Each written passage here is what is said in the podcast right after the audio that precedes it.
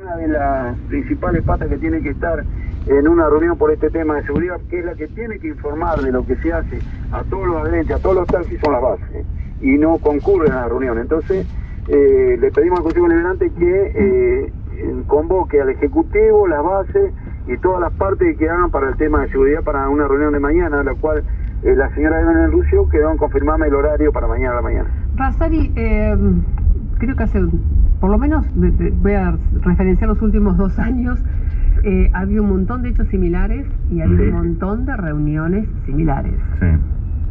¿Tienen expectativas todavía en que con otra reunión ah, puede llegar alguna solución? en, la, última reunión implementamos algo que ya se había implementado antes y que no se está usando, que era la luz de emergencia. Otra de las cosas que eh, se pidió que todos los taxis que trabajan en este estuvieran con el cartel encendido.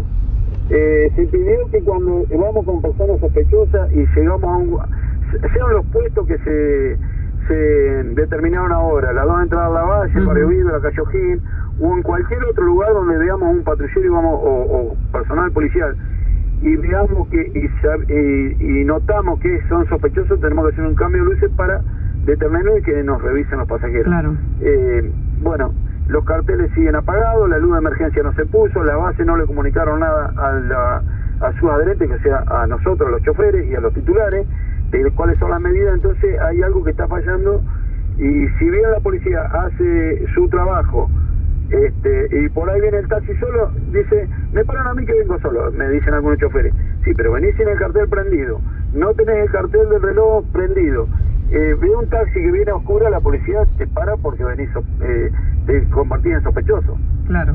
Si vos venís todo como corresponde, el policía no te va a parar. Entonces venís con todo apagado, el policía te para y te identifica.